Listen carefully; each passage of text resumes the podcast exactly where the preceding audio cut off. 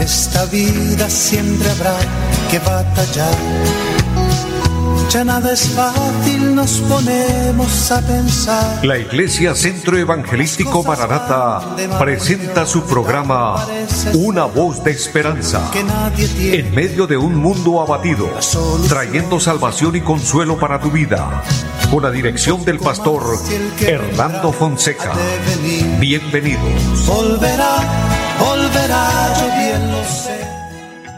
Muy buenas tardes a todos, amables oyentes, qué bendición saludarles, deseando que la gracia, que la bendición de Dios esté en cada una de sus vidas. Saludo a mi amigo André Felipe, quien está en la parte técnica de la programación, y a todo el equipo de trabajo de trabajo de Radio Melodía. Bendiciones a todos y bienvenidos todos ustedes, amables oyentes, quienes nos sintonizan en los diferentes lugares de nuestra ciudad, Bucaramanga, en toda el área metropolitana y en todo nuestro departamento y parte del país. Que Dios les bendiga de una manera especial. En los pueblos, en las veredas, en los campos, un abrazo grande a nuestros queridos hermanos, amigos que nos sintonizan y estamos orando que Dios bendiga sus vidas, que Dios se glorifique de una manera especial a favor de ustedes. También eh, bendigo a los que nos siguen a través del Facebook, que gozo grande que a través de esta plataforma podamos compartir con ustedes, también recordándoles que nuestra obra, nuestra iglesia del Centro Evangelístico Maranata tiene también su programación a través del Facebook, del YouTube. Cristo viene Sem es eh, el nombre de nuestra página. Recuérdalo, Cristo viene Sem y nos puede seguir eh, encontrarás contenido cristiano y podrás participar de la programación en vivo los días domingos en los cultos generales de la iglesia. Así que le estamos motivando porque es tiempo de buscar de Dios, de buscar la bendición que Él tiene para nuestras vidas y lo que es principal, buscar la salvación del alma. Saludo en este momento a Jefferson Hernández, Dios le bendiga y gracias por su saludo desde Villavicencio, varón, qué gusto saludarle, bendecir su vida, su familia y a todos un abrazo grande en el Señor.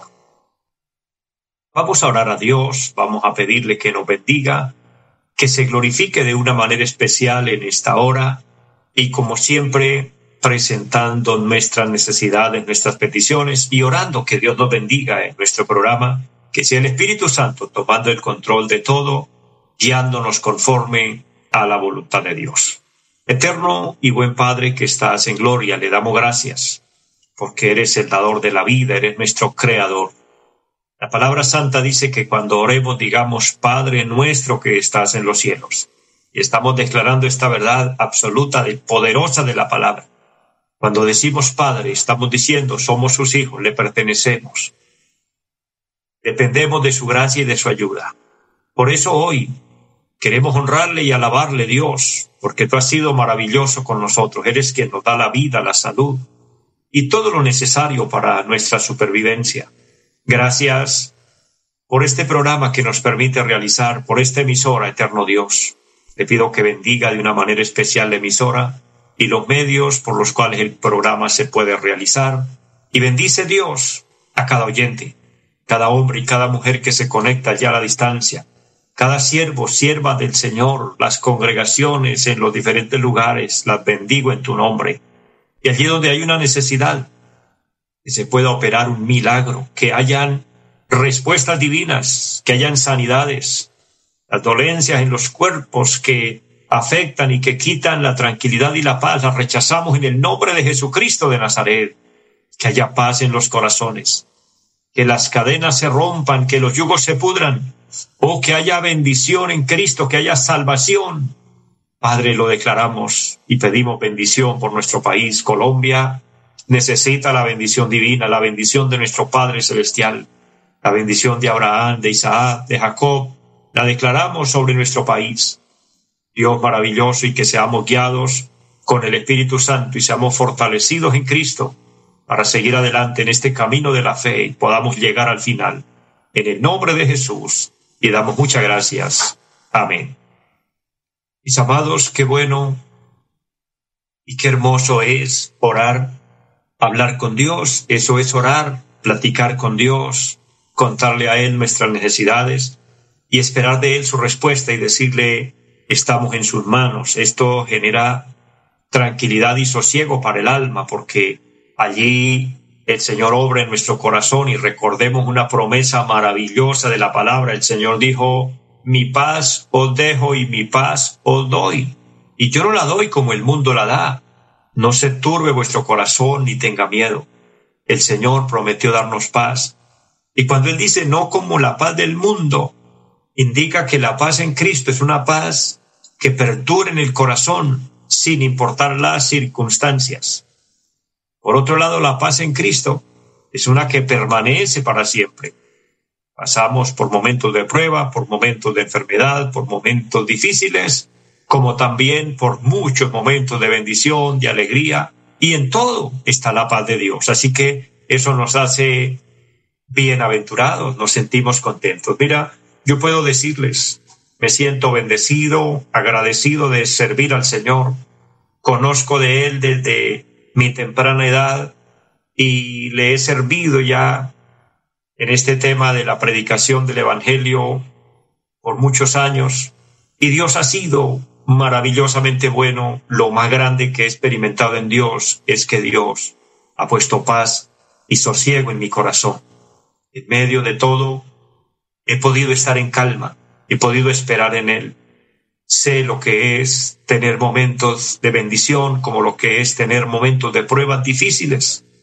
El hecho de que muchas veces teniendo la oportunidad de hablar en un, en un ámbito como este, frente a una audiencia grande y contar nuestra vida, no quiere decir que no hayan pruebas, que no hayan dificultades. El punto es que yo he aprendido a contarle mis situaciones al Señor, pero lo que quiero decir es que me siento bienaventurado porque en cada momento he aprendido a doblar mis rodillas y decirle, Señor, aquí estoy, ayúdame. Y Dios ha sido benévolo, Dios ha sido bueno. Y quizás hoy muchos, sin equivocarme, podemos testificar lo mismo y decir, Dios ha sido bueno con nosotros, nos ha venido ayudando.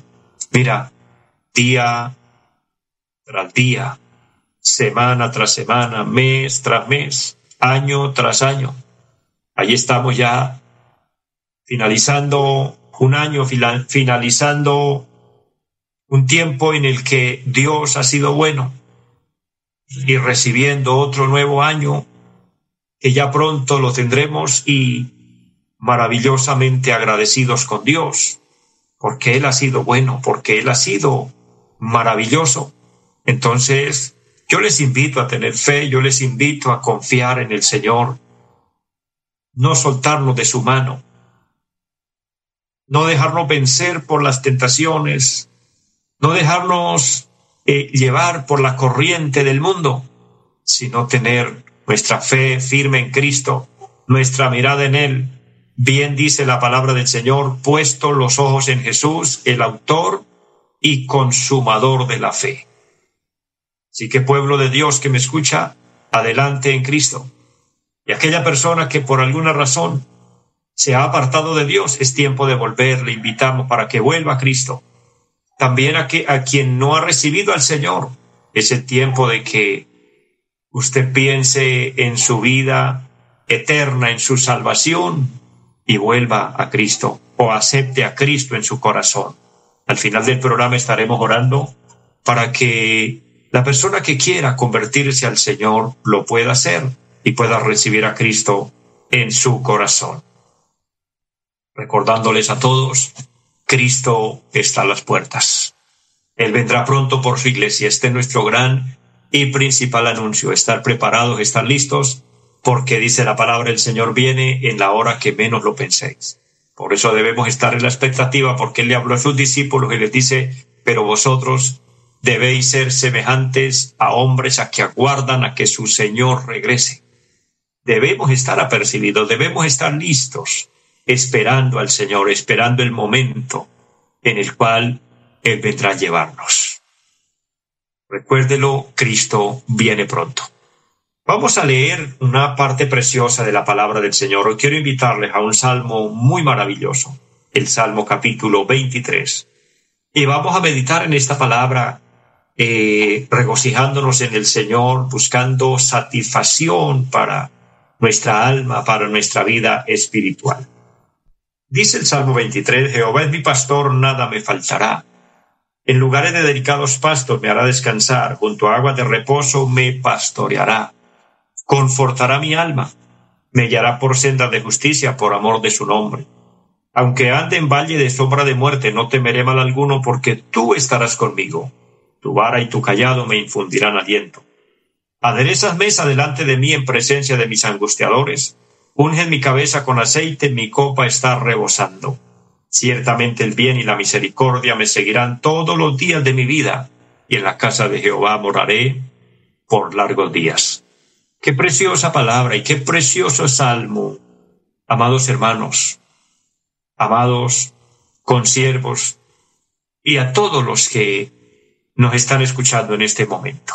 Esta palabra nos muestra en, en este tan corto poema el secreto de la satisfacción.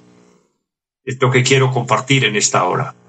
A veces creemos que satisfacer, satisfacer perdón, el alma, creemos que la felicidad y que la alegría está en el dinero, o está en adquirir cosas materiales, o está en tener eh, una buena pareja, o tener una buena familia, etcétera tener un buen trabajo, todo esto ayuda a la felicidad. Pero la verdadera satisfacción que trae regocijo, que trae tranquilidad, paz al alma, es cuando tenemos a Cristo en el corazón. Es cuando miramos las cosas desde un punto de vista espiritual, en cuanto a cómo Dios quiere que lo veamos. Mire, este salmo precioso, que es uno de los se reconoce el Salmo 23 como una joya de la literatura. El Salmo 23 no, no solo está escrito en la Biblia, en muchos libros. Muchos hombres, escritores importantes lo han incluido en sus poemas. Lo incluyen en, en libros de superación personal. Lo incluyen como oración. Lo incluyen como protección porque es un salmo extraordinario, es el más grande y maravilloso poema que existe. Cuando, cuando hablamos del Salmo 23, más se lo recuerda como el tema Jehová es mi pastor. Aquí el salmista está encontrando la satisfacción a su alma, ya que este salmo fue escrito en uno de los momentos más difíciles y peligrosos de la vida del rey David. Este hombre, experimentó momentos muy adversos, muy complejos, muy duros, y fue allí que él redactó esta palabra tan extraordinaria, este salmo de tan alto nivel, siendo un salmo corto, pero con un contenido muy grande, muy profundo. Él vivió experiencias difíciles.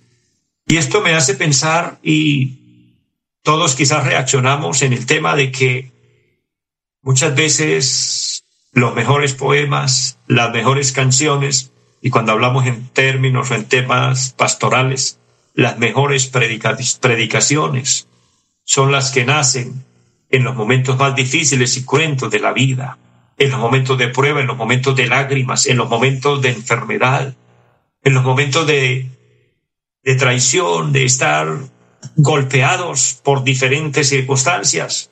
Allí nacen las mejores letras para las mejores composiciones. Fue tan similar lo que sucedió con este salmo.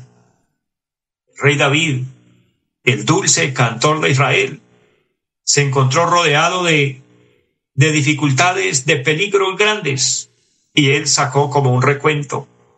Porque mire, recordemos un pequeño panorama en la vida de este varón, que desde niño tuvo experiencias difíciles. Cuando era un adolescente, ya era pastor de ovejas. ¿Y por qué era el pastor de las ovejas? Porque en Israel la costumbre era que el menor era, era tenido como el poco, era, el menor era como el, bueno, no sé si hay culturas o hay, o hay lugares que todavía se aplica esto. El menor es, es el mandadero, el menor es el que tiene que hacerle todo a los demás, el menor es el que tienen para, que llene el vacío que otro no pudo, en fin, él es el que tiene que estar ahí al servicio de todos y para la época y en Israel era la persona un tanto menospreciada. Por eso a él le delegaron ese trabajo que, que ninguno quería hacerse cargo. Sus hermanos ya habían crecido y eran para el momento ya militares. Entonces quedaba él y a él le, le delegan el trabajo de ser el pastor, el cuidador de los rebaños de la casa. En ese trabajo, él tuvo que enfrentar fieras, las cuales intentaban arrebatarle las ovejas, y él dice que él se enfrentaba. Y en un testimonio que él la dice, fuese un oso, fuese un león, fuese el animal que fuera, él se le enfrentaba y le arrebataba la oveja y la libraba, pero con esto él estaba exponiendo su vida, estaba poniéndose en peligro. ¿Sabe usted lo difícil, lo peligroso que es quitarle la presa a un animal que ya ha cazado y que la tiene ya para devorarla? Ese animal está con ese instinto de alimentarse, por lo que no quiere que nadie le arrebate su comida. Pero David irrumpía en medio de esas circunstancias y favorecía si fuera un pedazo de animal porque era un, joven que desde su momento fue una persona responsable y en todo esto ya Dios estaba colocando su vida en él. Luego lo encontramos sirviendo en la casa de Saúl y allí tuvo que enfrentarse a los peligros y ataques que el mismo Saúl proporcionó contra él. Leyendo la Biblia detenidamente he encontrado que 17 veces Saúl intentó quitarle la vida hasta que tuvo que salir huyendo por los desiertos, por los montes, escondiéndose en cuevas, viviendo de un lugar a otro porque el peligro era inminente por donde él se movía. Prácticamente el ejército del Estado, todo el gobierno de la época estaba en su contra, buscando un solo hombre, porque la orden de Saúl era matarlo, ya que se suponía que era la mente de Saúl creyendo que David le quería dar golpe de Estado y no era así, era que Dios había elegido a David. Entre otras fue David quien enfrentó al gigante Goliat y en otras ocasiones se enfrentó a otros gigantes que, cuyo objetivo fue quitarle la vida. Y en medio de esas circunstancias, en medio de esos momentos difíciles, en una de esas huidas, fue que él pudo un día decir, Jehová es mi pastor y nada me faltará. Él se dio cuenta que la satisfacción no estaba en la tierra, no estaba en las cosas de este mundo, no estaba ni en el éxito, ni en la prosperidad, ni tampoco en las pruebas y las adversidades. Él dijo, la satisfacción está en Dios. Por eso él declaró y dijo, Jehová es mi pastor, nada me faltará. Esto hace la diferencia. Y él declara y dice, junto a agua de reposo me pastoreará. Puede usted imaginarse que David no tenía reposo ni para almorzar, ni para sentarse a, tomarse un refresco tranquilo, porque en todo momento lo tenían al acecho. Pero él dice, Dios es el único que me dará reposo junto a aguas frescas y confortará mi alma, me guiará por sendas de justicia por amor de su nombre. Expresiones tan extraordinarias que él puede expresar y en el versículo número cuatro dice, aunque ande en valle de sombra de muerte. Él sí vivió esa experiencia. Saber que estaba a punto de ser asesinado. Mire, en dos ocasiones la Biblia relata, con todos los detalles, que David se escondía en una cueva para que los ejércitos enemigos no lo encontraran y se quedaba dormido en esa cueva y entraba Saúl, su principal enemigo, como jefe al mando y entraba con su ejército, se acomodaban al lado y se quedaban dormidos y cuando David se daba cuenta, se despertaba. Al lado tenía su propio enemigo y en dos ocasiones pasó así. ¿Quién hacía que David se, se hiciera invisible o que Saúl no lograra ver a David? Era el mismo Dios de Israel, el Dios de quien hablamos, el Dios de la Biblia, el Dios del cual yo le predico. Él hacía que David quedara invisible frente a los ojos de Saúl, quien quería eliminarlo. Es que Dios interviene en todos los momentos difíciles de la vida, en todos los momentos duros. Y si hasta aquí Dios nos ha dado la vida, si hasta aquí Dios nos ha preservado, nos ha sustentado, es porque ese es su propósito y misericordia, y Él no nos va a dejar y nos va a desamparar. Así que podemos satisfacernos en Dios, sentir paz en nuestro corazón, que Dios no nos ha fallado, no nos va a fallar y no nos fallará más adelante. Descansa en Dios, confía en Dios. Mira, la satisfacción no está si se puede comprar el estreno o no se puede, si se puede hacer fiesta o no se puede hacer fiesta, si hay dinero o no hay dinero, porque todo eso, en una sola palabra, todo eso es temporal, todo eso es pasajero. Pero cuando confiamos en Dios, cuando decimos como el salmista, Jehová es mi pastor, entonces sentimos paz en el alma. Y esa declaración la podemos hacer en cualquier, eh, en cualquier fecha del año o en cualquier temporada que estemos viviendo, que estemos pasando. Y aunque estemos en el peligro, el Dios quien nos da protección. Mire cuántas veces la muerte habrá, habrá querido llegar y llevarnos. ¿Cuántos momentos nos habremos visto en peligros?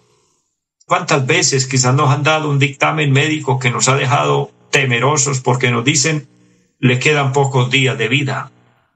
Pero mi hermano, mi amigo que me escucha, usted y yo no vivimos por el diagnóstico o el resultado de, de un examen si salió bien o salió mal. Nosotros vivimos, dependemos de la mano bendita y milagrosa de nuestro Creador el Dios quien determinó el día de nuestro nacimiento y el Dios quien determina el día de la muerte para llevarnos a su presencia. Eso no lo determina otra persona, eso lo determina Dios. La vida, su vida, mi vida, está en las manos de Dios. Aunque andemos en valle de sombra de muerte, no temeremos. Dice, porque tú estarás conmigo. Qué bendición tan extraordinaria saber que Dios va con nosotros, saber que Dios nos acompaña, que no nos deja solos, que Él nos guardará de todo mal. Dice, tu vara y tu callado me infundirán aliento. Luego el versículo 5, él declara la provisión en Dios y dice, aderezas mesa delante de mis enemigos, unge mi cabeza con aceite y mi copa está rebosando. Y termina con una declaración extraordinaria. Más de Dios darle el cuidado, la paz, el descanso, darle protección en el peligro, darle alimento, darle todo lo necesario. Él termina diciendo, en la casa de mi Padre moraré por largos días. Ciertamente el bien y la misericordia me seguirán todos los días de mi vida y en la casa de mi Padre, la casa del Padre, es la casa que Cristo nos ofreció cuando dijo, en la casa de mi Padre muchas moradas hay. Esa sí es la verdadera satisfacción de la fe, saber que hay un lugar preparado en el cielo para usted, para mí, donde Dios tiene lugar para llevarnos a descansar. El Señor dijo, y vendré otra vez y os tomaré a mí mismo para que donde yo estoy, vosotros también estéis. Tal vez aquí en la tierra no tengamos posesiones, no tengamos herencias, no tengamos riquezas, pero en el cielo nos espera una mansión extraordinaria. En la casa de mi Padre, dijo el salmista, moraré por largos días. Que Dios nos ayude. Quiero orar finalmente por aquella persona que quiera reconciliarse con Dios o aquel que quiera aceptar a Cristo, hombre o mujer, joven, jovencita, quien sea. Recibir a Cristo es recibir lo más grande en la vida. Así que ora conmigo. Diga, Padre que esté en el cielo, le doy gracias por la vida le doy gracias por tu palabra. En este momento le pido perdón por mis pecados. Me arrepiento y le ruego que me lave con su sangre preciosa, amado Señor. Abro mi corazón y te recibo como mi Señor, como mi Salvador. Le ruego que me selle con tu Espíritu Santo y que por favor mi nombre esté escrito en el libro de la vida. Amén. Si usted oró conmigo, Dios lo bendiga, Dios la bendiga invito a perseverar y a permanecer en el Señor. Bendiciones a todos y una feliz tarde.